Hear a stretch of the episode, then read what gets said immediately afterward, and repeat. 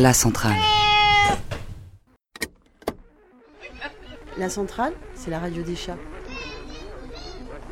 On est des terres en fait. On est des terres et révolutionnaires. Gare à la revanche. Gare à la revanche. La centrale est un collectif de radio qui participe aux luttes sociales. Pendant le confinement, nous émettons tous les samedis et dimanches de midi à 17h depuis Bruxelles, Nantes, Brest, Toulouse, Paris, Marseille, Rouen et, Et bien, bien d'autres lieux encore. Envoyez vos sons sur allo@acentral.org. Appelez au plus 33 9 50 39 67 59 pour laisser un message sur le répondeur ou passer en direct. Écoutez-nous, rejoignez-nous à centrale.org. Saisissons-nous de la radio comme outil d'organisation, d'information, d'entraide. Hey, salut Salut, salut, salut.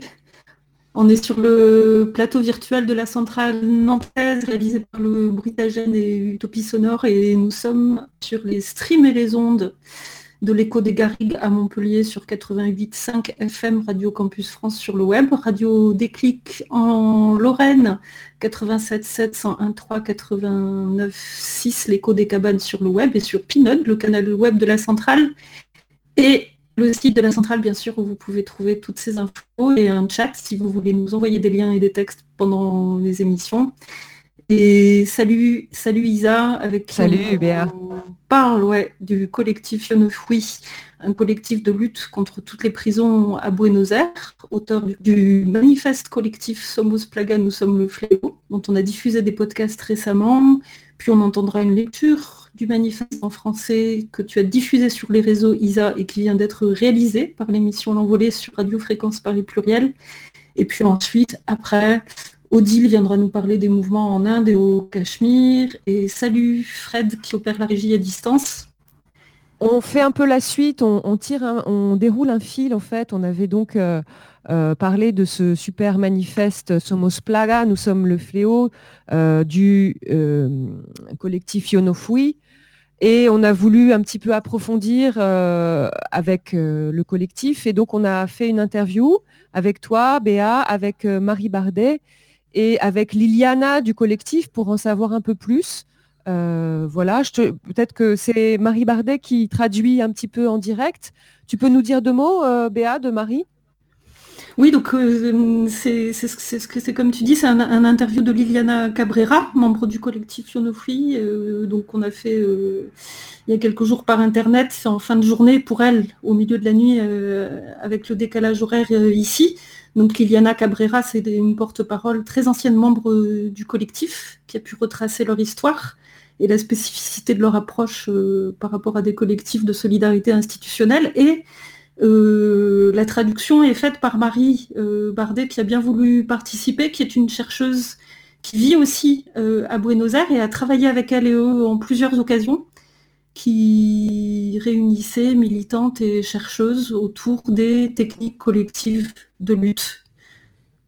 Voilà, merci. Alors donc on va écouter cette interview. On n'a pas conservé pour la diffusion aujourd'hui euh, toutes les réponses en espagnol, mais euh, vous pourrez retrouver l'intégralité de l'interview. Euh, on mettra euh, les infos sur euh, certainement peut-être la page Facebook euh, de la centrale, on verra.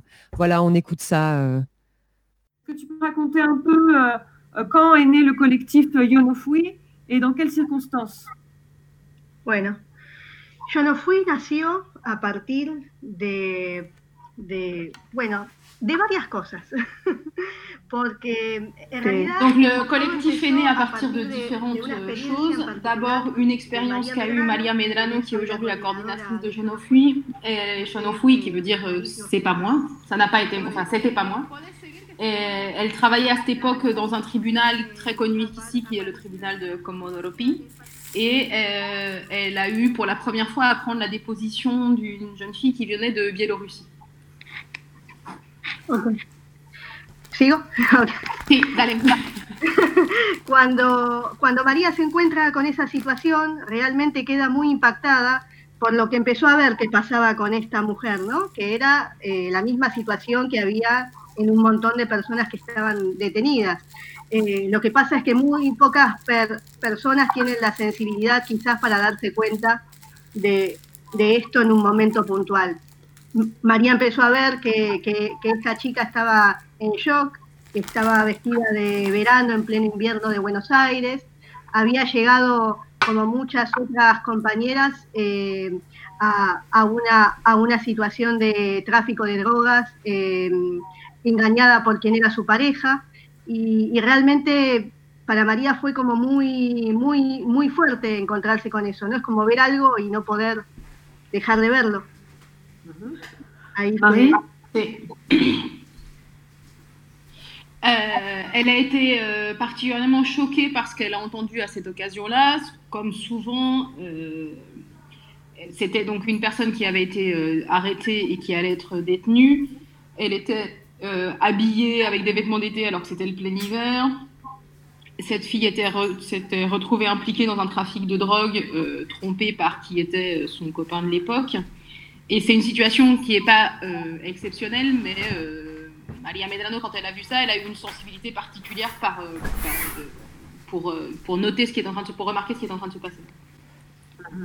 Ok, fue, fue así como ella terminó involucrando en la, en la situación a, toda su familia, a su mamá, a su hermana, y, pidió el, el, el, permiso para empezar a visitar a esta mujer, para llevarle productos de higiene, y con el tiempo se dio cuenta que ese juzgado no era el lugar donde, donde, ella quería trabajar.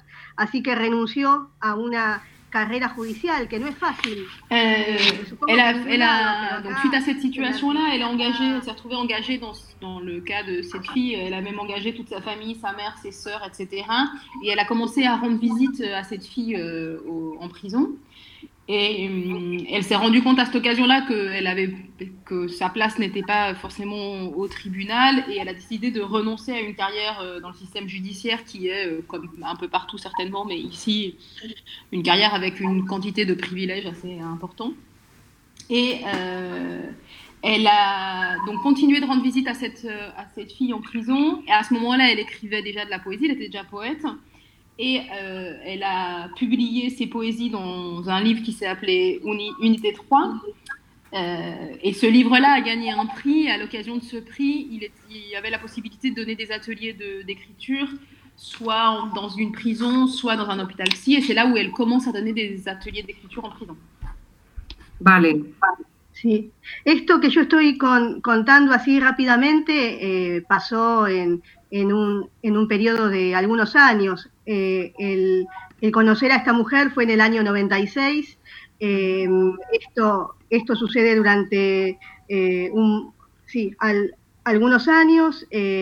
María dejó la carrera judicial, empezó a trabajar en un parripollo, que es algo que a mí siempre me llamó la atención, ¿no? Más allá de que las, las personas van tomando decisiones, muchas veces dejar algunas comodidades, ¿no? Que tienen que ver con la solvencia económica, y con un por, porvenir no es fácil, ¿no? Em, me, imagino lo fuerte que debe haber sido haber visualizado todo esto en una persona y, me parece que eso no, no, es, no es fácil de encontrar ese tipo de sensibilidades.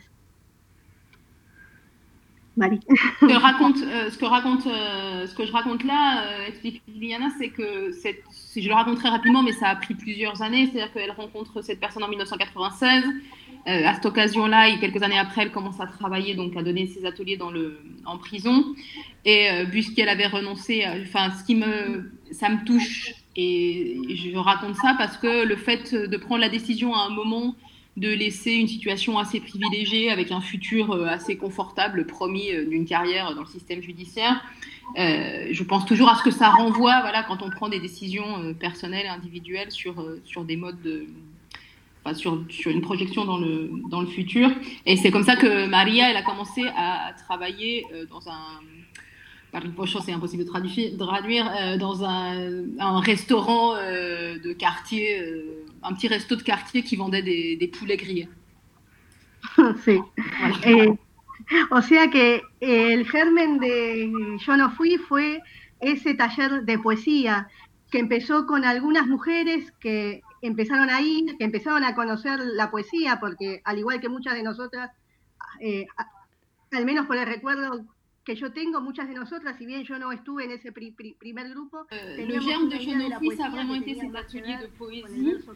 Euh, donc euh, Maria a commencé à donner et pour beaucoup d'entre nous, même si moi j'ai pas été dans les, la, ce premier groupe, mais euh, dans les groupes suivants, euh, ça a été l'occasion de découvrir une poésie qu'on n'imaginait même pas, parce que pour nous la poésie, peut-être qu'on avait l'idée que c'était une poésie en vers avec des rimes, une métrique. Et ce que Malien nous a apporté, c'est un autre type de poétesse, poète, euh, plus ancré dans notre temps, où chacune d'entre nous pouvait se trouver euh, reflétée, se voir reflétée dans cette euh, poésie. Et puis petit à petit, ils se sont, à, se sont ajoutés à cette expérience d'atelier des femmes qui sortaient de prison, d'autres qui n'étaient pas passées par cette expérience-là. Et c'est comme ça que depuis 18 ans, Shonofu existe, qui est devenue maintenant une coopérative de travail euh, et à laquelle euh, continue de, de, qui continue d'être rejoint par euh, les femmes qui sortent de prison. ¿Y el, el objetivo ahora cuál es? De, de Yo no fui. Y el objetivo, yo creo que los objetivos van, van cambiando a medida que las realidades se complejizan. Uh -huh. en, este, en este momento, supongo, y creo que mis compañeras van a estar de acuerdo con eso, quizás tienen que ver con el acceso a derechos. Euh, les objectifs de Jonofui, je dirais qu'ils changent au fur et à mesure que la réalité change. Je crois qu'on qu peut dire qu'aujourd'hui, et mes, mes, camarades seraient d'accord, qu'aujourd'hui, euh, il y a un objectif très fort de reconnaissance des droits en prison et à l'extérieur de la prison, qu'on nous considère comme euh, des parties des, faisant partie euh, de plein droit de la, de la société. Euh, les personnes qui sont passées par euh, la privation, l'expérience de privation de liberté, on est toujours l'autre de la société et euh, jamais considéré comme euh, citoyen à part, citoyenne à part entière. Et ça, ce serait un des objectifs de, de Ofui actuellement. ¿Qué la... Se me olvidó preguntar en francés primero, entonces uh -huh. lo voy a hacer ahora. uh, ¿Qué es la situación uh, en ce moment dans la prison de Ezeiza et dans les autres prisons que vous connaissez. ¿Cuál es la situación ahora en la prisión de Ezeiza y de las otras cárceles que conoces? Sí, eh, bueno, les, les compañeros están a la espera de que sus petitorios eh, lleguen a buen puerto, básicamente, porque real, realmente este, este tipo de situaciones que, que se dénoncent, que donc dans la, la, situation, pardon, la situation concrète actuelle, euh, donc les camarades, peut-être là je vais faire une parenthèse euh, oui, un peu pour plus expliquer un petit peu. voilà, pour, euh, pour expliquer dans les, dans les derniers jours et en particulier vendredi dernier, il y a eu dans une prison qui s'appelle la prison de Devoto, qui est un quartier de, Buenos Aires, euh, une, de, une, demande. Donc euh, les personnes incarcérées se sont mobilisées avec banderoles et il y a des images qui circulent, ont en particulier réussi à, à ouvrir le toit de la prison et donc se sont rendus visibles depuis l'intérieur, avec bien entendu une répression très forte par la suite, en demandant euh, à la fois de, euh, un, suivi sanitaire à l'intérieur de la prison et, des, et une demande de, de, euh, prison euh, à domicile, je sais pas comment on dit en français, pour, du fait de la situation sanitaire liée au Covid. donc là, ces camarades-là sont en train d'attendre la réponse qu'ils vont avoir à leurs revendications. c'est des revendications, donc là je reprends la traduction, c'est des revendications qui viennent de avant, c'est-à-dire que c'est une situation sanitaire extrêmement critique qui vient d'avant le Covid, mais qui est exacerbée par cette situation, la situation actuelle. Le fait qu'il n'y ait aucun produit euh, d'hygiène, qu'il n'y ait aucun suivi médical dans les prisons, euh, c'est pas nouveau, mais disons que c'est exacerbé par cette, euh, cette situation. Donc, qu'ils ont, ils ont signé un accord suite à cette rébellion, à cette insurrection vendredi dernier, euh, avec la promesse d'une ouverture de table de négociation avec euh, des organisations sociales, euh, des personnes du gouvernement et les, personnes détenues. Donc c'est ça qui est en train de se, passer. Ça n'a pas été que le cas à Devoto, c'est aussi le cas à Saïssa. les camarades de Saïssa ont aussi porté des revendications similaires, mais aussi l'unité 31, etc., sont dans la même situation. Ce qui nous inquiète euh, particulièrement et spécifiquement à, à en plus de cette situation qui vient de bien avant, qu'on dénonce depuis bien longtemps, euh, et toute personne qui a une sensibilité euh, par rapport à l'expérience de la privation de liberté, c'est comment ces, deux revendications-là sont reçues par le reste de la société, en particulier de voir la quantité de commentaires négatifs qu'il y a dans les réseaux sociaux, donc ces, réseaux d'informations alternatives aux, mass médias, mais aussi la quantité de, enfin, l'importance de la désinformation qu'il y a euh, dans les médias les plus officiels. Gracias. Euh, dans une déclaration euh, du, collectif, euh, on peut lire que euh, le, collectif essaye de donner une opportunité à d'autres formes de solidarité. Qu'est-ce que qu'est-ce que c'est que ces autres formes? Que sont ces autres formes? En alguna declaración, el colectivo dice que está trabajando para dar una oportunidad a nuevas formas de solidaridad. ¿Qué, podemos entender por, por eso de nuevas formas de, de solidaridad? Sí, tiene, tiene que ver con una forma de solidaridad, en realidad de compañerismo horizontal, ¿no? Porque lo que vemos nosotras, al menos quienes pasamos por adentro del penal y bueno, las compañeras que, que, nos han venido acompañando en todo tipo de circunstancias y que han pasado quizás por otras situaciones, como la situación de calle, es que muchas veces la solidaridad viene de arriba hacia abajo, ¿no? De una forma muy verticalista. Por eso también desde, desde Yo No Fui no nos, no, no nos eh, decimos ONG, no por una cuestión de que tengamos algo contra las ONG, sino que lo que nos ha demostrado la, la experiencia, habiendo conocido quizás muchos espacios, mm, que à notre rencontre al penal. Et donc ces nouvelles formes de solidarité dont on parle, peut-être euh, on peut les définir comme des formes de solidarité en horizontalité. Nous qui sommes passés par euh, la prison ou euh, d'autres personnes qui sont dans le collectif qui n'y sont pas forcément passées mais qui ont eu des expériences similaires comme l'expérience de vivre dans la rue, on a l'expérience que souvent la solidarité vient selon un axe vertical. Et c'est pour ça qu'à Chaude-en-Fouille, on ne se définit pas comme une ONG, c'est pas qu'on soit contre les ONG, mais l'expérience nous a montré que euh, quand on était en particulier en situation d'incarcération, de, euh, les ONG qui, venaient en prison euh, venaient avec pour, de, pour, pour apporter un savoir ou pour apporter une aide de manière verticale, de, de haut en bas. Euh, alors que ce qu'on propose, c'est d'apprendre mutuellement. Et clairement, il venait pas dans une idée euh, d'un apprentissage mutuel ou réciproque. Nous, ce qu'on fait, c'est euh, que toutes nos trajectoires valent sur un plan horizontal. Les expériences qu'on a pu avoir en étant à l'intérieur des prisons, mais aussi l'expérience qu'on a pu avoir en sortie de prison, ou même les expériences qu'on a pu avoir avant d'être en prison, euh, où on a connu une quantité de vulnération, d'atteinte à nos droits et de situations de violence.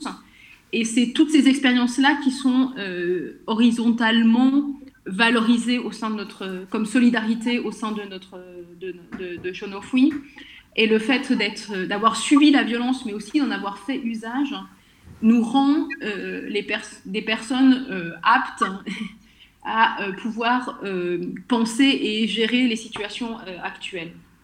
Donc je dirais que c'est quelque chose d'horizontal et pas selon un axe vertical. Bien.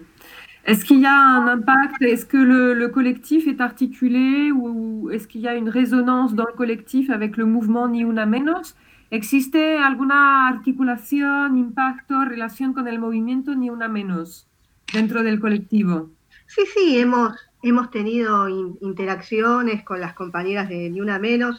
Desde, desde Yo No Fui nos consideramos un, colectivo feminista, así que estamos en, continua interacción con los distintos feminismos. También tenemos otras compañeras, por ejemplo, que, trabajan el feminismo desde la situación de calle, otras que trabajan en distintos eh, espacios. O sea que sí, para, para nosotras para nosotros es muy importante eh, la, la, interacción con otros colectivos y, todas las experiencias nos parecen muy, muy valiosas.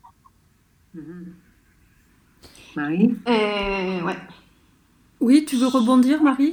Oui, donc euh, bien sûr, on a, on a des interactions, euh, et Jonofui a eu des interactions avec euh, Niuna Menos. Jonofui est un collectif qui se considère comme un collectif féministe et qui a des, des, rapports et des, articulations permanentes avec les différents féminismes. Euh, on a en particulier des rapports avec des organisations féministes avec, euh, dans des situations de rue ou dans différents espaces euh, féministes. Pour nous, cette interaction et ces expériences sont extrêmement précieuses. comment on, peut faire partie du collectif? Comment on arrive au collectif? Liliana, ¿quién viene al colectivo y comment en, en, qué contexto acude la gente y cómo estáis acogiendo a la gente? ¿Cómo funciona? No sé. Nuestro, nuestro colectivo conoce gran parte de nuestras compañeras en los talleres del penal, en los distintos penales donde estamos. Entonces, real, realmente eh, nosotros em, em, em, empezamos a conocer a muchas de las, de las compañeras ahí. Luego eh, realizamos un acompañamiento mutuo, ¿no? Porque así como yo puedo llegar a dar un taller, aprendo un montón de las compañeras que están adentro, como otras habrán aprendido de mí cuando era yo quien tomaba el taller.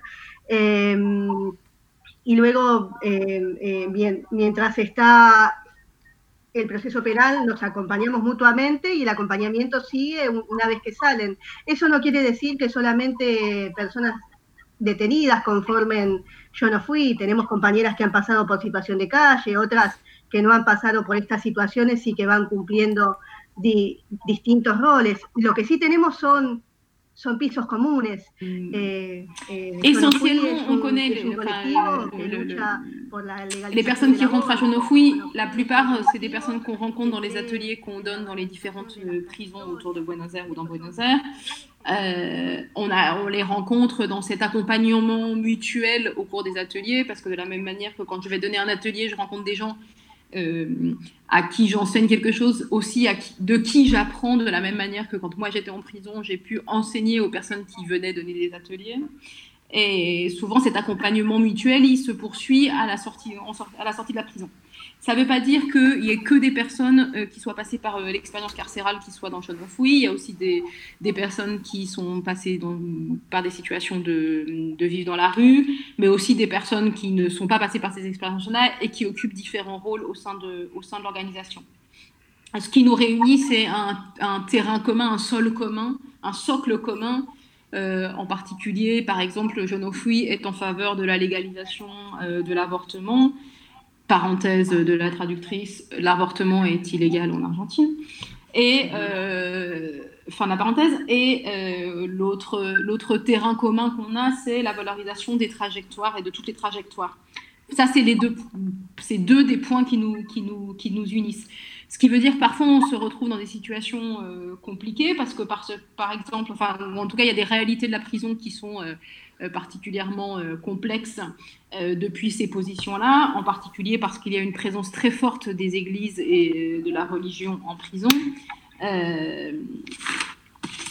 et que donc, et que en particulier, les femmes qui ont été condamnées suite à ce qui est appelé infanticide, parfois suite à des dépressions post, post-accouchement, dans des situations où l'avortement n'a pas pu avoir lieu, euh, c'est des situations qui sont très difficiles à traiter parce que c'est euh, les personnes qui sont le plus euh, rejetées et condamnées au sein des prisons.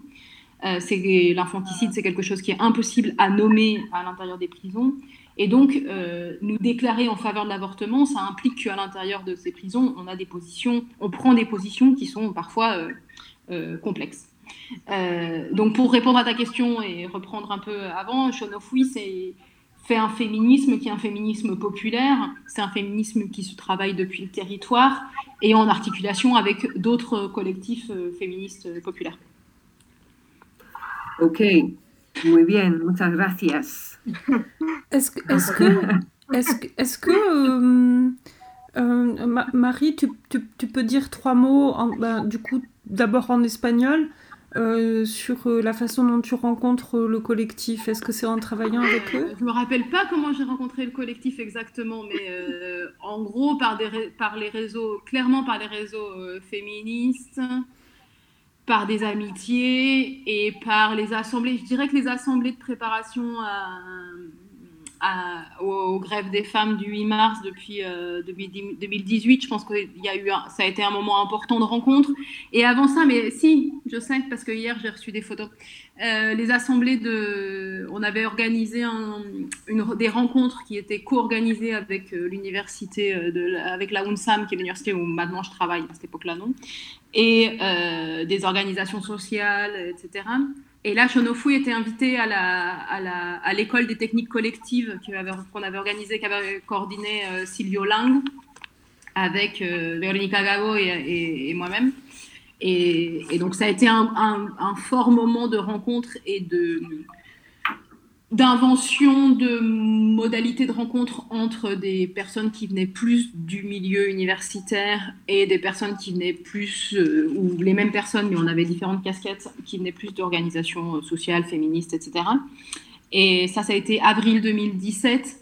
Et c'est vrai, ça a été vraiment un bouillon de culture de, de, ouais, de pratiques et de modes de dialogue et d'alliance. Et après, voilà, ça s'est multiplié sous différentes formes. Euh, parce que aussi Shonofui a l'année dernière donné des ateliers d'écriture. Je les ai invités à donner un atelier d'écriture euh, dans un endroit qui est plutôt au départ un endroit euh, avec des artistes contemporaens, on va dire, qui s'est reformulé comme centre de recherche. C'était centre de recherche artistique qui est devenu centre de recherche antifasciste, SIA, et donc qui ont, voilà, elles sont, elles, ils sont venus euh, donner des, ateliers.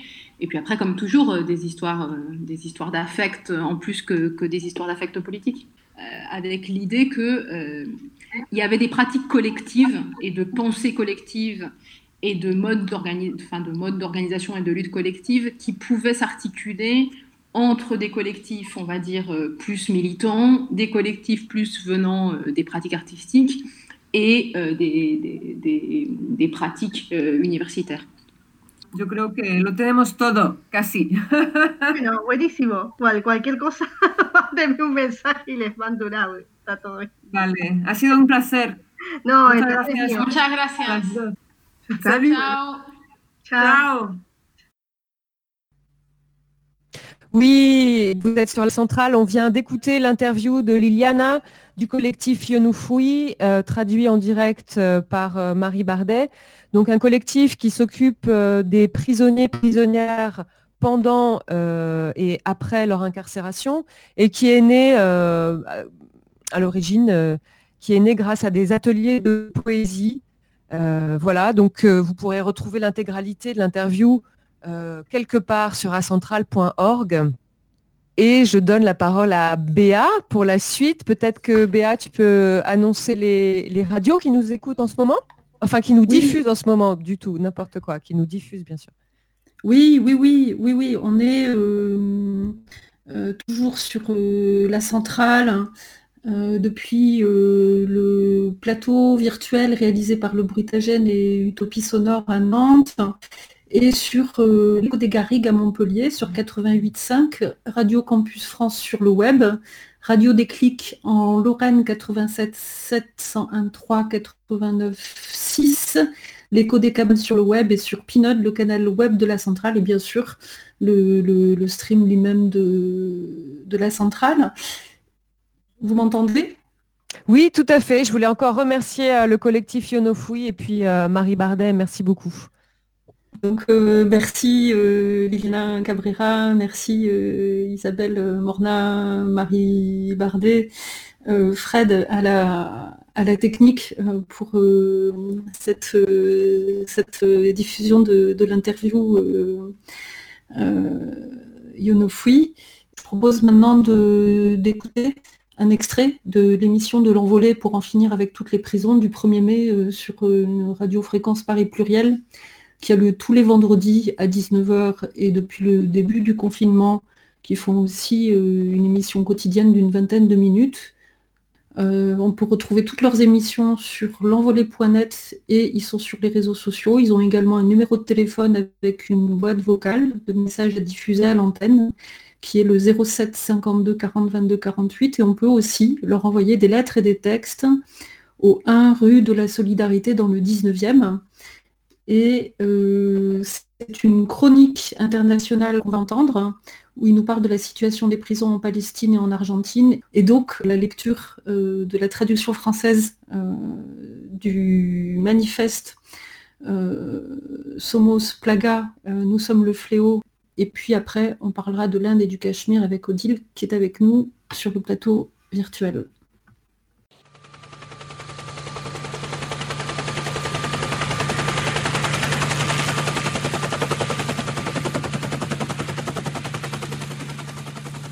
Euh, maintenant, on va passer à, la prison internationale. À toi, Karl. Le monde entier, quoi, en fait, quelque part. Alors, il se passe des choses partout en prison. Et on va pas pouvoir parler de partout aujourd'hui. Alors, ce soir, tu as décidé de nous parler d'abord de la, ce qui se passe en Palestine. Tout à fait. On fera peut-être un petit tour aux États-Unis et on ira en Argentine. Euh, je rappelle juste qu'il y a un fameux tract de l'envolée signé avec d'autres euh, groupes, collectifs, etc., qui s'appelait Notre planète est une prison. C'était il y a une, vingtaine d'années que ce texte a été, bref, écrit. Ouais, bah la Palestine est pas mal une prison aussi, mais là on va parler euh, des prisons israéliennes. donc, enfin, on va parler des prisons israéliennes, mais en fait, moi aujourd'hui je vais parler que des prisonniers palestiniens dans les prisons israéliennes pour la bonne raison que trouver des infos sur les prisonniers israéliens, c'est à moitié impossible. Il n'y a rien en français et en anglais, il y a très très peu de choses. Donc moi, je vais parler de ce que je connais. Donc euh, je vais parler des prisonniers palestiniens pendant cette, euh, période de coronavirus. Et donc euh, ces prisonniers palestiniens, la première chose à savoir, juste pour un tout petit peu placer le contexte, c'est que une grande partie d'entre eux sont pas jugés et sont emprisonnés.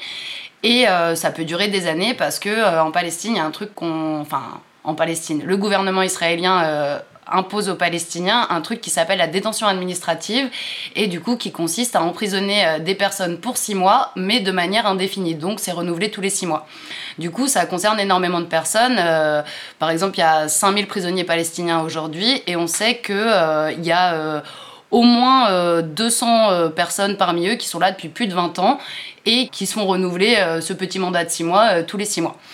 Donc voilà. C'est une, préventive infinie, quoi. Voilà. En fait, c'est un truc qui date euh, de l'occupation euh, anglaise euh, sur ce territoire-là, qui est utilisé par le gouvernement israélien pour pouvoir détenir des personnes, donc de manière complètement illégale, mais bon, là-bas, c'est autorisé. Et donc un autre truc qu'il faut savoir, c'est donc ces prisonniers palestiniens, ils sont enfermés avec les Israéliens, mais pas du tout dans les mêmes conditions.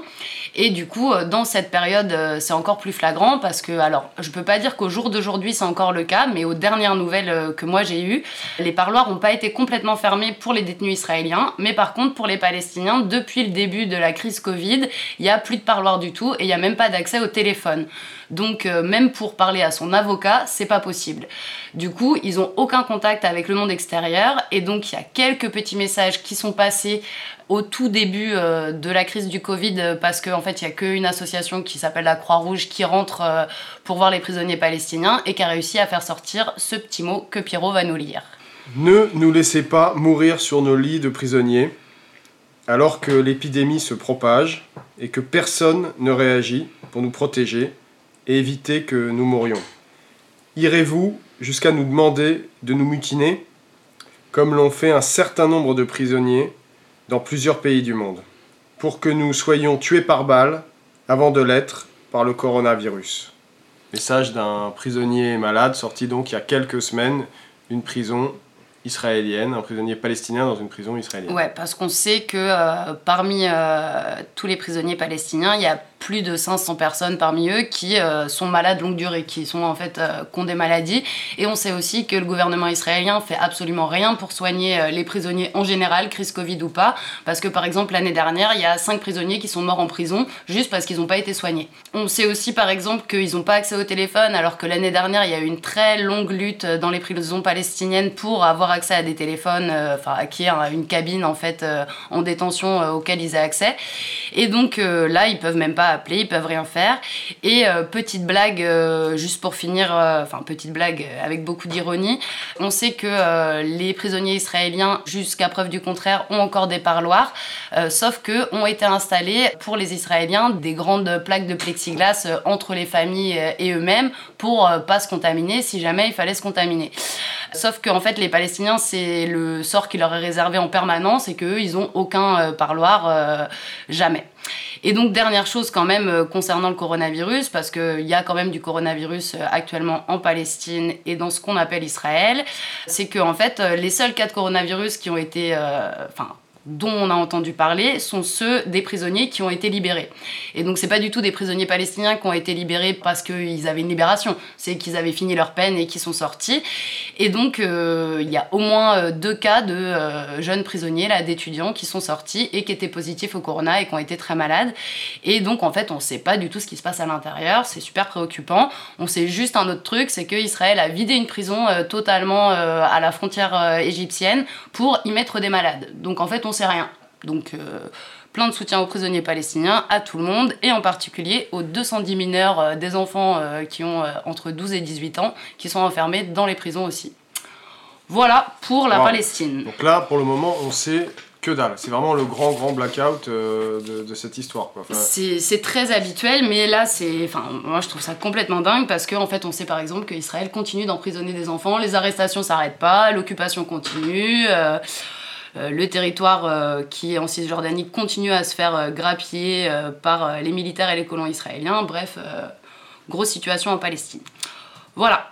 On va... on va passer à l'Argentine. À l'Argentine, on change de continent. Voilà, on change de continent complètement. Et puis après, on passera aux USA. Et je pense que ça sera tout pour aujourd'hui. Alors, je voulais parler de l'Argentine pour deux raisons. parce que c'est complètement arbitraire, hein. j'ai choisi des pays comme ça.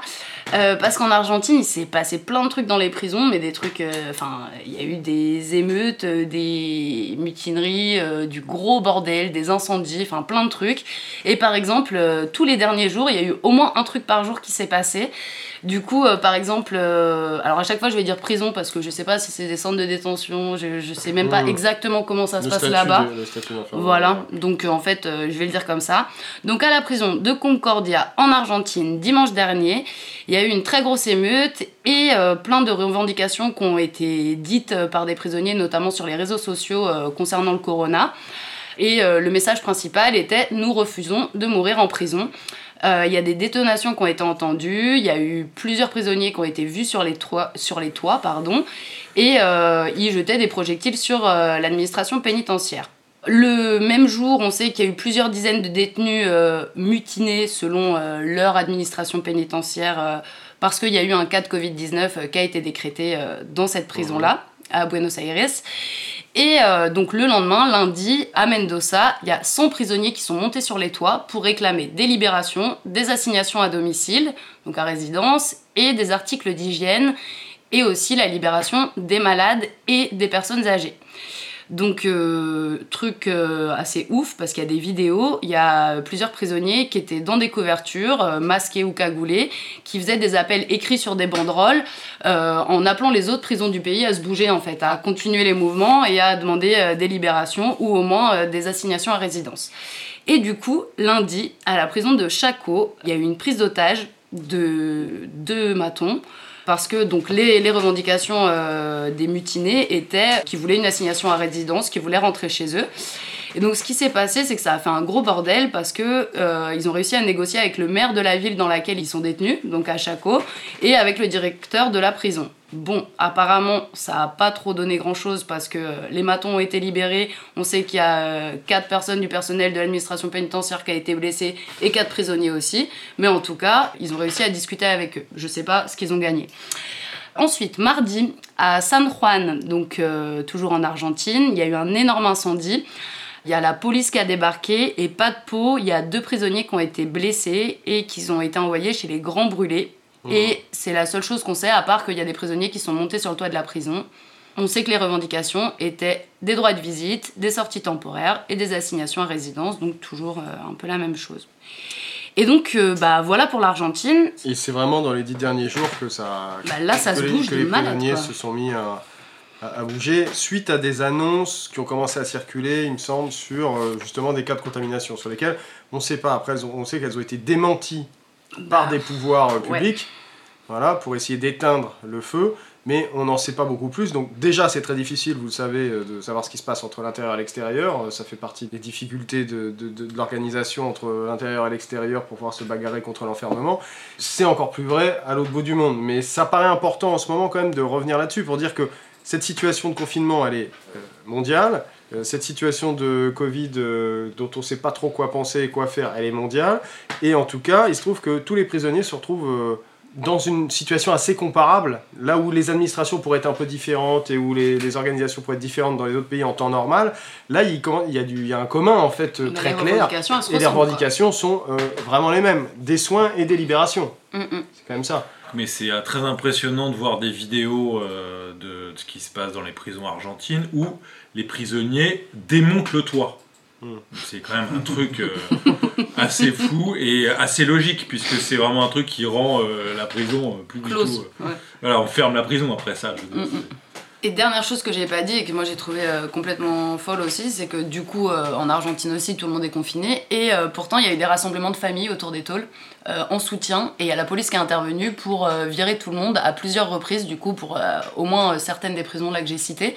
Du coup, bah, ça veut dire qu'il y a du monde qui s'est motivé à prendre le risque de sortir pour dire qu'ils s'inquiétaient et dire que aussi les prisonniers n'étaient pas tout seuls, quoi.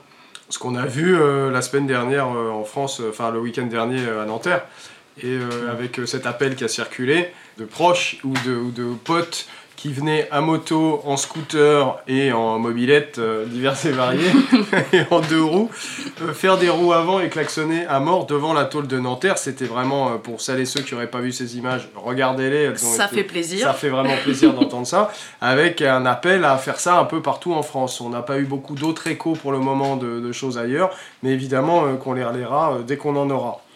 Je vais quand même rebondir parce qu'on avait aussi un texte euh, d'anciennes prisonnières et de prisonnières actuelles euh, argentines qui euh, qu'on a eu, enfin qu'on a reçu.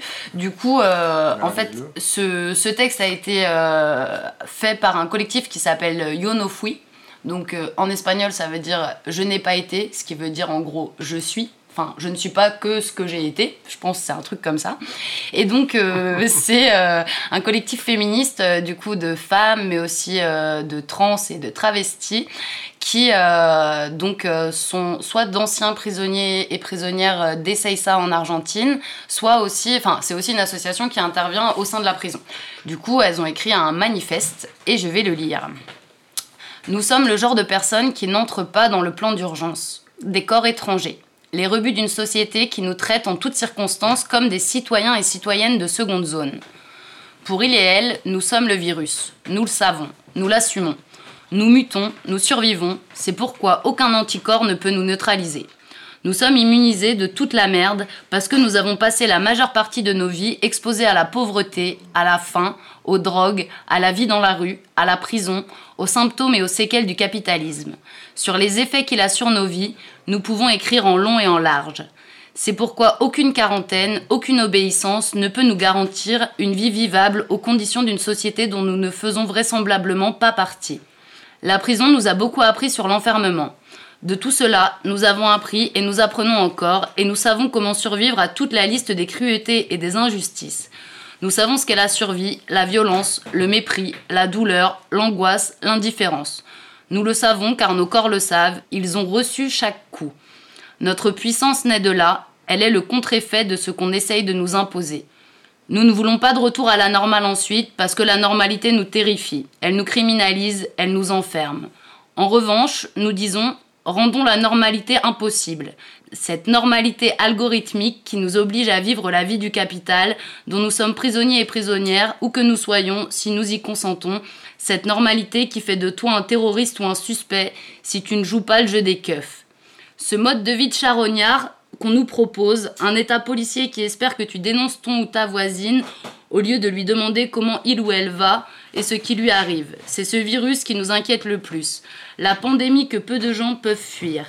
Celle qui détruit les réseaux, les tissus affectifs et l'intérêt authentique porté à l'autre. Parce que non, nous ne sommes pas tous et toutes ensemble dans cette fausse unité pour affronter le virus. Nous ne le faisons pas de la même manière.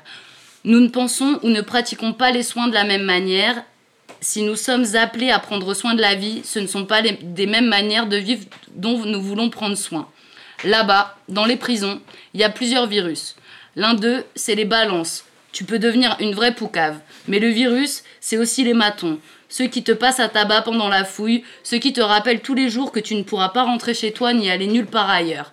Les mêmes flics qui frappent des jeunes dans les prisons parce qu'ils ou elles ont des revendications, parce qu'ils n'ont rien à manger, parce qu'ils n'ont pas accès aux soins médicaux, et tout le monde s'en fout. Nous sommes asphyxiés, nous ne voulons pas que l'État continue de détenir le monopole des violences.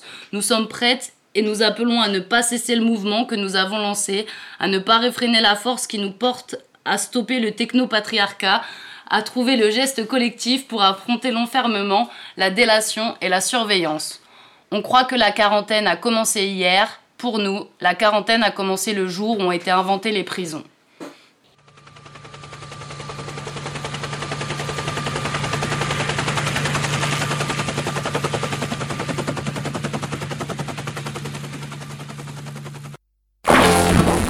la centrale.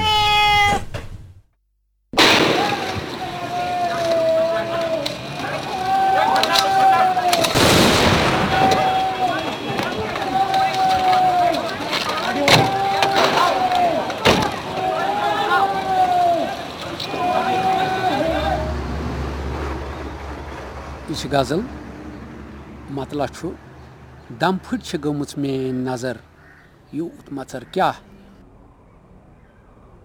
क्या दम फुट गमुच मेन नजर यूत मचर क्या मेरो लबित लोल शहर यूत मचर क्या पूजा यह करान स गमुच वस मे छायन पूजा यह करान स गमुच वस मे छायन आयो तो मे मा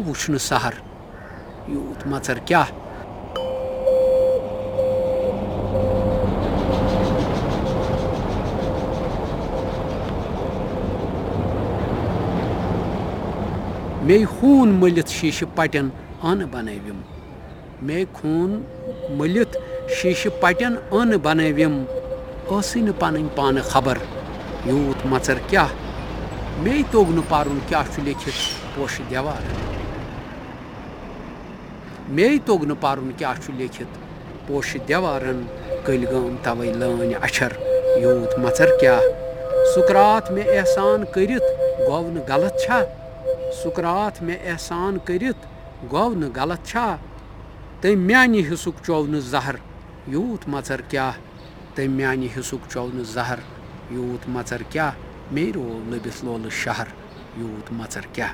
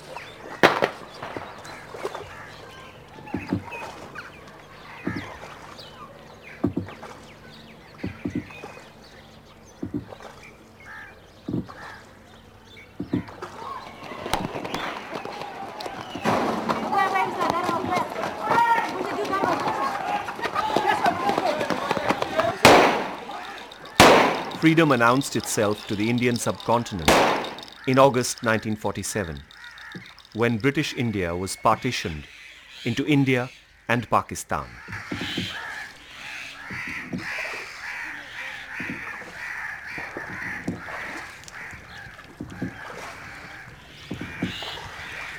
In August 1947, Jammu and Kashmir was still an independent kingdom.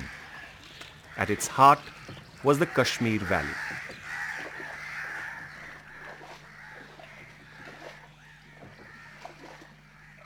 That independence was attended by a bloodbath between Hindus and Muslims.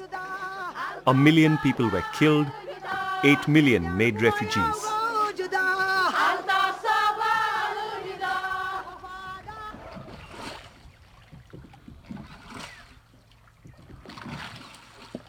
Kashmir stood on the fault lines of that partition, claimed by both India and Pakistan. A year later, there were two Kashmirs.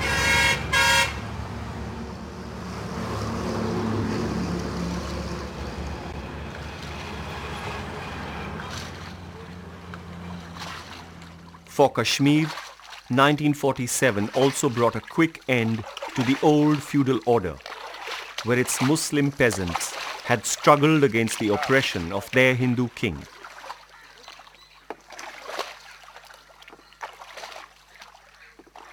In Indian Kashmir, in the heady years that followed, land was given over to long-suffering peasant tiller. The idea of azadi, freedom, was finally unbound.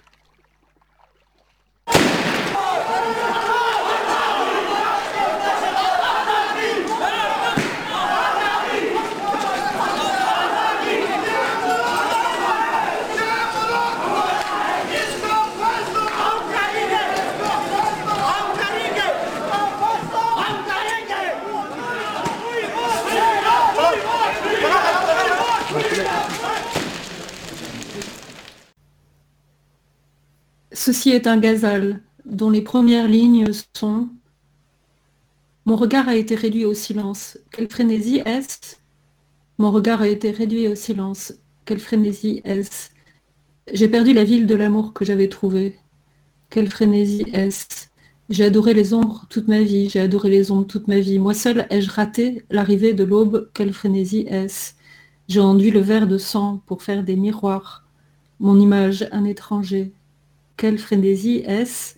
Je ne pouvais pas lire l'écriture sur les murs fleuris, les lignes de mon destin devenues muettes. Quelle frénésie est-ce? Socrate ne m'a pas rendu service en partant. Je ne devrais pas dire cela, mais il n'a pas bu ma part de poison. Quelle frénésie est-ce? J'ai perdu la ville de l'amour que j'avais trouvée. Quelle frénésie est-ce? Mon regard a été réduit au silence. Quelle frénésie est-ce? Zarif, Ahmad Zarif, Srinagar.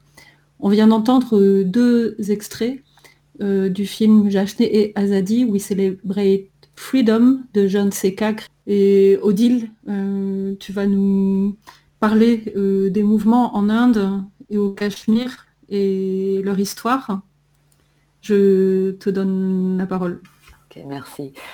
Donc, j'avais choisi ce, ce, film de Sanjay Kak parce que je trouvais que c'était euh, d'abord un de ses meilleurs films. Sanjay Kak, c'est un grand euh, documentariste euh, indien qui, qui a notamment, en dehors de How We, We Celebrate Freedom, qui a été réalisé en 2007, qui a fait deux autres très beaux films, Words and Waters sur les, les mouvements des populations contre les politiques des grands barrages et euh, Red Hand Dreams sur les mouvements euh, révolutionnaires en Inde. Voilà, donc euh, ce film paraissait être intéressant à, re-regarder aujourd'hui. Il faut signaler que Sanjay Kak l'a mis en, libre accès sur, sur YouTube et on le remercie parce que c'est un film rare en Inde qui, euh, euh, procède d'une longue enquête euh, réalisée par, par Sanjay Kak lui-même dans les villages frontaliers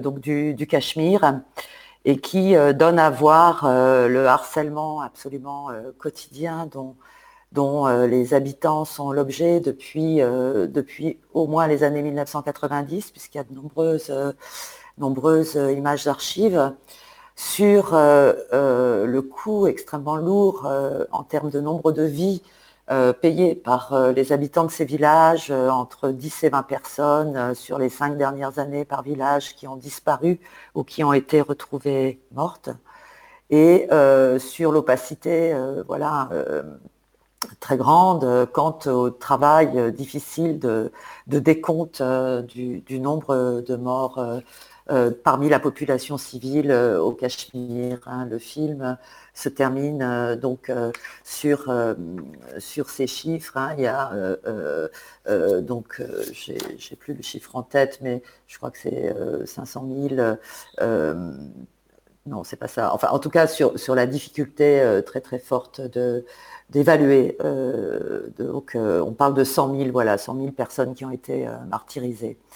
Donc, je trouve que c'est un, grand, un grand document qui introduit assez bien la question du Cachemire et la question des lois qui ont été votées en décembre 2019, qui convergent tous dans la même direction. Donc, le Cachemire est une région qui jouissait depuis l'indépendance de l'Inde d'une très grande autonomie politique, culturelle. Et euh, de manière extrêmement brutale, la réélection du gouvernement euh, d'extrême droite, euh, donc dirigé par, par, bah, par Modi, a en août 2019, eh bien, d'un trait de plume, donc annulé ce statut de région autonome pour intégrer le Jammu, Cachemire donc dans la nation avec cette thématique extrêmement forte euh, dans la droite indienne de l'organicisme hein, de la nation comme un grand tout qui ne peut supporter d'éléments euh, étrangers. Voilà. Donc euh, il faut, enfin il faut dire que, cette question, enfin que, que, la population cachemiri a été placée donc sous une très forte surveillance. Très très forte présence militaire euh, qui ne cesse euh, d'augmenter au cours des années et qui, est, qui atteint des, sommets euh, aujourd'hui, que toutes les voies de communication, Internet, téléphonique, ont été coupées à partir du mois d'août, que tous les, les, leaders politiques ont été placés en prison et que euh, aujourd'hui encore, euh, si on lit la presse euh, indienne régulièrement, comme je le fais depuis plusieurs semaines, on s'aperçoit que ça pose évidemment des problèmes énormes avec la pandémie, puisque les, les Cachemiris achètent des espaces dans la presse pour attirer l'attention sur le fait qu'ils risquent de, de, connaître de graves famines, puisqu'ils n'ont plus la possibilité de, s'exprimer par, par Internet et par les réseaux sociaux. Donc les, amis qui vivent au Cachemire sont absolument injoignables. Enfin voilà la situation. Tu voulais nous parler euh, aussi euh, des mouvements euh, de 2019 et ce qu'il en est à la date d'aujourd'hui. Oui, alors euh, dans un deuxième temps, euh, en décembre 2019, euh, une, loi a été votée, donc le 12 décembre 2019, qui s'appelle le CAA, Citizenship Amendment Act, et qui donc redéfinit le code de citoyenneté indien en brisant les valeurs sur lesquelles l'Inde indépendante euh, s'est créée puisque le sécularisme, sécularisme euh, suppose qu'il euh, y a un, décrochage complet entre la citoyenneté et la religion. Donc le CIE va n'accorder la citoyenneté indienne qu'à un certain nombre de minorités religieuses qui ont été persécutés dans des régimes, euh, donc euh, dans des pays euh, musulmans, et refusés aux musulmans indiens qui, qui ne pourront pas prouver qu'ils étaient indiens, qu'ils étaient nés en Inde, leur refuser la, la citoyenneté. Donc c'est évidemment une très grosse, enfin voilà, un très, très, très forte, euh, comment dire, euh, trahison des valeurs euh, donc, qui ont vu naître l'Inde indépendante. Et cette loi a été doublée d'un autre acte qui est le National Register of Citizens, le NRC, qui permet en fait de, bah, de, qui fait un comment dire qui prévoit donc d'enregistrer les citoyens indiens légaux et, donc de déterminer quels sont les citoyens illégaux. son application est prévue en 2021 et on a vu apparaître partout dans chaque État de l'Inde la construction de camps de détention. Donc on est dans un nouvel épisode de l'encampement du monde, pour euh, paraphraser euh, Michel euh, Agier, et, qui vise à, donc, bah, regrouper dans ces camps les citoyens qui seront devenus illégaux. Donc voilà, donc il y a évidemment eu de très forts mouvements populaires dont enfin, moi je pourrais vous, poster sur le chat un certain nombre de, vidéos qui donnent un peu euh, la mesure de, ce soulèvement populaire qui est parti des, universités et tout particulièrement de Islamabad Jamia University à Delhi, euh, donc des étudiants, mais pas seulement, de toute une fraction de la population euh, indienne qui, et qui donc entend lutter contre ces, ces, deux, ces deux lois. Voilà. Et donc, euh, euh, quand je suis arrivée en Inde au mois de, janvier, euh, il y avait, je vous disais la semaine dernière, une dizaine de places qui étaient occupées à Delhi, dont Shine Bag, qui est celle qui a été la plus commentée, la plus filmée. Et, donc les habitants de, ces, de ces places chantaient toute la nuit, surtout les femmes. À Shine Bag, ils occupaient toute une portion de l'autoroute, donc ils bloquaient la circulation. Euh, et, donc, euh, ce mouvement des places euh, s'est développé donc dans, un certain nombre d'endroits. Moi, je suis allée à Oskani, dans, le sud de, Delhi, avec d'autres collègues. Et, trois jours plus tard, donc, ont eu lieu ces pogroms, ce pogrom dans le nord de Delhi, qui a donné un coup d'arrêt brutal au mouvement de mobilisation puisque euh, avec euh, donc euh, l'aval des, autorités, ce sont des brigades de, vigilantes, de, fascistes, qui sont venus attaquer l'une de ces places donc en février. Voilà. Donc je sais qu'à la fin de cette émission, on a prévu de, de passer une des chansons des des protestataires, des, militants. Euh, euh, voilà. Tu veux qu'on passe cette euh, chanson? Oui, peut-être ce serait le moment avant peut-être de parler un peu de, de l'actualité du Covid en Inde. ok, donc on passe Go Protest.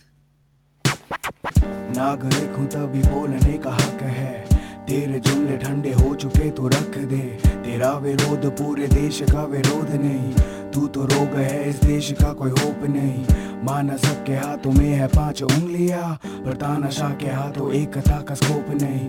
बादशाह तू हो जा ठंडा ठंडा cool cool देख रहे हैं सारे करना ना तू भूल भूल। प्रदेश बांट के तू आया, देश बांटने। जो भी कर रहे सवाल तो उन्हें काट दे। डर रहा हूँ पर यह संविधानी हक है। सबको धीरे धीरे हो रहा अब शक है। गली तो छोटी पर गई क्यों ठोके लाठी तू? पूरा देश चीखे चौकीदार चोर है। न्यूज़ चैनल तेरे चाबुक से डरा तो क्या? सच सड़कों पे खुद आएगा बोलने। सुबह शाम मोदी को गाली दो। पर पूर्ण स्वराज शब्दों पे लाठी। मैं लिखने से डरूं क्यों? पूर्ण स्वराज प्रचारों में क्यों अत्याचार क्या यही है अच्छे दिन? हाँ। पर शब्दों पे लाठी क्यों? घिसता है मैं लिखने से डरूं क्यों? पूर्ण स्वराज सवालों पे क्यों हो बवाल क्या यही है क्या यही है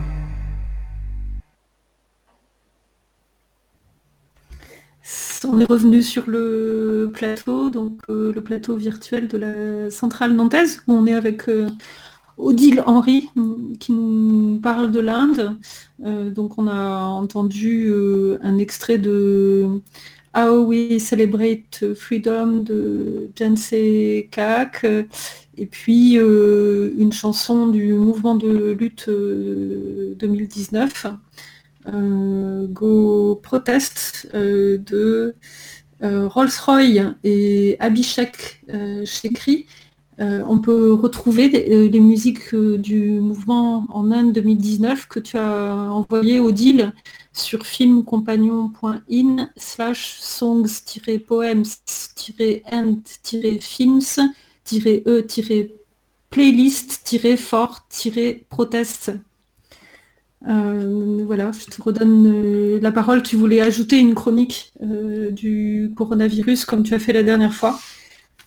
Oui, alors merci beaucoup de, donner la parole, pas seulement à moi, je pense qu'il y a d'autres personnes qui, pourraient intervenir, mais en tout cas de relayer un petit peu euh, en France, en Belgique, enfin dans toutes vos radios, euh, euh, la situation qui, est celle de, l'Inde aujourd'hui, qui, qui est effectivement extrêmement comment dire, préoccupante. Ce que j'ai, bon, moi, je veux bien, je, veux bien essayer de faire un point chaque semaine et puis de relayer un certain nombre d'articles que, j'ai lus sur sur la situation euh, en Inde et revenir aussi sur les, mouvements de protestation parce que je pense qu'on n'est pas encore, enfin on n'a pas encore pris la mesure de toute la créativité, de toute la, création artistique, euh, aussi bien en vidéo, en chanson, etc., qui ont accompagné ce mouvement. Donc je pense qu'il y a tout un travail euh, à faire de de, trouver ces, documents sonores et de les partager. Enfin, si on revient sur euh, la situation du Covid, bien, la semaine dernière, je vous disais qu'on était à 20 000 cas. Euh, au, 1er mai, on était à 37 776 cas. Donc, euh, quand on regarde les courbes, on, s'aperçoit que le pic n'est pas atteint et que la courbe monte en, en flèche. les la plupart des, experts euh, qui sont interviewés sur le sujet, aussi bien euh, euh, des gens comme Christophe Jaffrelot, qui est, considéré comme un expert de, la science politique en Inde, que Jean Drèze ou Amartya Sen, les économistes qui vivent en Inde, donc, eh bien, s'inquiètent de, cette progression. en soulignant le fait que bah, il y aurait euh, voilà, un manque euh, de lits euh, dans les hôpitaux. donc la courbe devrait s'envoler au cours des trois prochaines semaines, toucher plus de 250 000 individus et, et donc il y aurait d'après ces experts, euh, une euh, multiplication par 6 euh, du nombre de patients qui devraient nécessiter une prise en charge en réanimation d'ici la fin du mois de mai. Et le nombre de décès, qui, était d'une soixantaine par jour, devrait atteindre 460 décès par jour, donc dans, dans trois semaines. Voilà. Donc ça, pour, pour les chiffres. Euh, je voudrais aussi euh, souligner euh, le fait que la presse indépendante a été muselée d'une certaine manière par le gouvernement, puisque sur tous les sujets relatifs à la pandémie, la presse indépendante doit, doit se référer exclusivement à la version officielle de la situation telle qu'elle est donnée par le ministère. Euh, et, donc, euh, vous trouverez euh, dans chaque journaux indépendant ce point. Et, donc, ça aussi, ça me paraît être voilà, un signe du contrôle de la population important en Inde. Et, puis aussi différents articles ont été publiés sur les inégalités sociales de, fait face la population face à la pandémie. Alors on a beaucoup parlé la semaine dernière des 100, entre 100 millions et 130 millions euh, de euh, travailleurs pauvres euh, migrants, donc qui sont en train de rentrer dans leur village, qui risquent évidemment de de, bah, porter, de porter la maladie dans les villages, les villages qui sont composés de personnes âgées.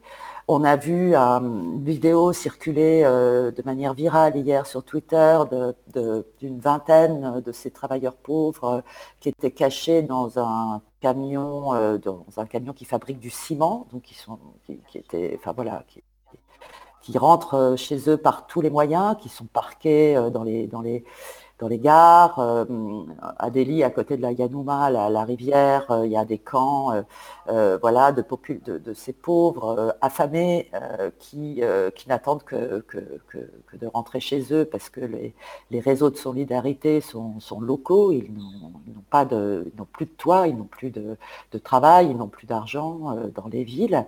Donc voilà, il y a tout cet aspect qui est extrêmement triste, extrêmement euh, voilà, euh, préoccupant.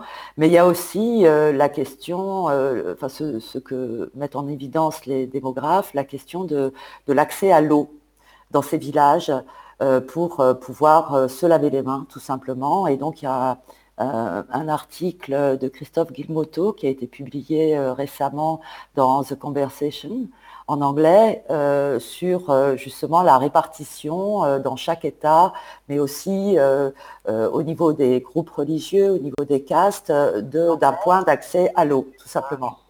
Et, là, on observe qu'évidemment, la population musulmane est particulièrement touchée par la pauvreté et donc par le manque d'accès à l'eau, mais aussi les basses castes comme les Scheduled Castes, les, ex intouchables, et, euh, les Scheduled Tribes, les Dalits, la population rurale. Euh, donc plus on est pauvre et plus euh, cet, accès, à l'eau est impossible et plus bah, justement les moyens de se défendre, de, combattre cette, épidémie ne sont pas accessibles. Voilà. Je ne sais pas s'il me reste encore un petit peu de temps pour parler du Kerala, peut-être. Trois minutes. Waouh. Euh, bon, euh, euh, je voudrais attirer l'attention sur un article qui a été publié dans, dans Le Monde cette semaine qui donc montre que le Kerala, qui est une des seules provinces de l'Inde qui est euh, donc, euh, dont le gouvernement est composé euh, majoritairement de marxistes, a été présenté comme le modèle de gestion de, la crise sanitaire pour, voilà, enfin, pour, pour tout un tas de, de, mesures qui ont été prises, que, que je ne peux pas détailler maintenant, mais je peux je peux euh, envoyer euh, le lien aussi. Bon, non seulement euh, une politique, bon, le Kerala a été touché l'année dernière par de très très violentes inondations, donc il y a une structure médicale, sanitaire qui a fait l'objet d'investissements forts, importants depuis plusieurs années, avec des créations de postes, mais il y a eu aussi eu voilà, beaucoup d'argent qui a été débloqué récemment pour, voilà, pour pour tester les populations, pour mettre euh, en quarantaine euh, euh, les personnes affectées et le Kerala donc penser réouvrir un certain nombre de commerces à la, semaine prochaine, sauf que l'État central l'a rappelé à l'ordre en lui intimant l'ordre de, suivre les consignes de l'État central. Donc là, on peut saisir euh, donc cette dualité des, modes de gouvernance, comme on dit, euh, de l'Inde. Alors, ce que je voudrais, je voudrais euh, citer un article que j'ai pas eu le temps de, partager, mais qui revient un petit peu sur ce modèle kéralais. et il me reste peu de temps, mais bon, c'est une chercheuse en sciences sociales, une historienne féministe qui est professeure au Center for Development Studies à Trivandrum, au Kerala. Elle s'appelle euh, Jaya Kumari euh, Devika et elle a écrit euh, un très bel article dans une revue en ligne dont j'ai parlé la semaine dernière qui s'appelle Kafila, K-A-F-I-L-A, et qui donc bah, déjà va porter sur la critique en fait euh, de cet état euh, dirigée par les communistes, en disant c'est pas c'est pas parce que l'État a, eu de bons résultats et, à juste titre qu'il faut voilà que cette, ce langage de l'État étouffe toute, toute critique. Bon, notamment, elle elle revient sur le fait que, l'État a été condamné par la Cour de justice parce que euh, l'État a transmis à une euh, société euh, d'analyse des données, Springle, une société américaine, enfin voulait transmettre toutes les données concernant les personnes sous surveillance, donc infectées par le coronavirus, sans anonymiser ces données, ce qui a posé, un vrai, problème. Donc cette l'État a été sommé d'anonymiser euh, les données avant de, les transmettre, mais euh, le contenu de l'article va beaucoup plus loin puisque euh, elle, dit que c'est toute l'histoire du mouvement environnemental au, Kerala qui est rendue inaudible par la vague d'éloges bien méritées, je la cite, qui sont déversés sur la, sur la gestion efficace de la santé publique au Kerala. Et elle revient sur euh, bah, la critique environnementale et sur ce mouvement écologique euh, très fort au Kerala qui euh, remet en question la prédation capitaliste et elle, en gros, elle, accuse le gouvernement du Kerala de s'allier avec les puissances capitalistes au niveau le plus haut tout en euh, voilà, gérant euh, les effets euh, dévastateurs de ce capitalisme et en s'appuyant sur les femmes, sur les, donc elle, revient aussi sur la surexploitation de ces femmes qui sont mises donc au premier, enfin qui sont les, premières à, voilà à gérer la crise, le mouvement du de ces femmes keralaises et euh, elle euh, voudrait que, euh, enfin voilà, elle, aspire à ce que ces mouvements écologiques forts soient davantage écoutés, que leur voix soit plus audible au Kerala. Voilà. Je pense que j'ai épuisé mon temps. Donc merci et à la, prochaine chronique indienne, donc, puisque tu, tu continues. Salut, salut, salut Anaïs. Hello. Salut Gaëlle. Oui. Euh, donc on vous laisse le plateau. On est content de vous croiser. merci beaucoup Odile hein, pour, euh, pour tous ces éclairages. Euh, c'est chouette et puis je trouve ça bien qu'on ait une continuité comme ça, qu'on continue à, parler des sujets qu'on évoque et puis qu'on approfondisse un peu. Je, vais, je vais envoyer les liens si vous voulez.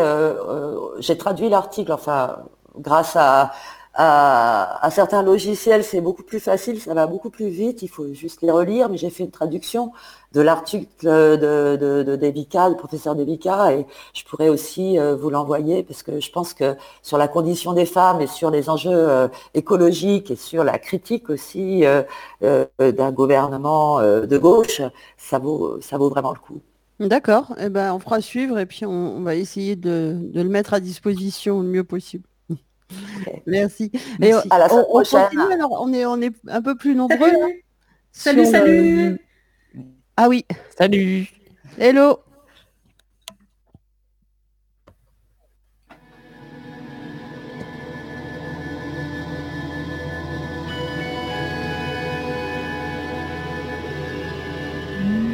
Frontière, limite, entre deux lieux ou deux choses qui se touchent, se touchent.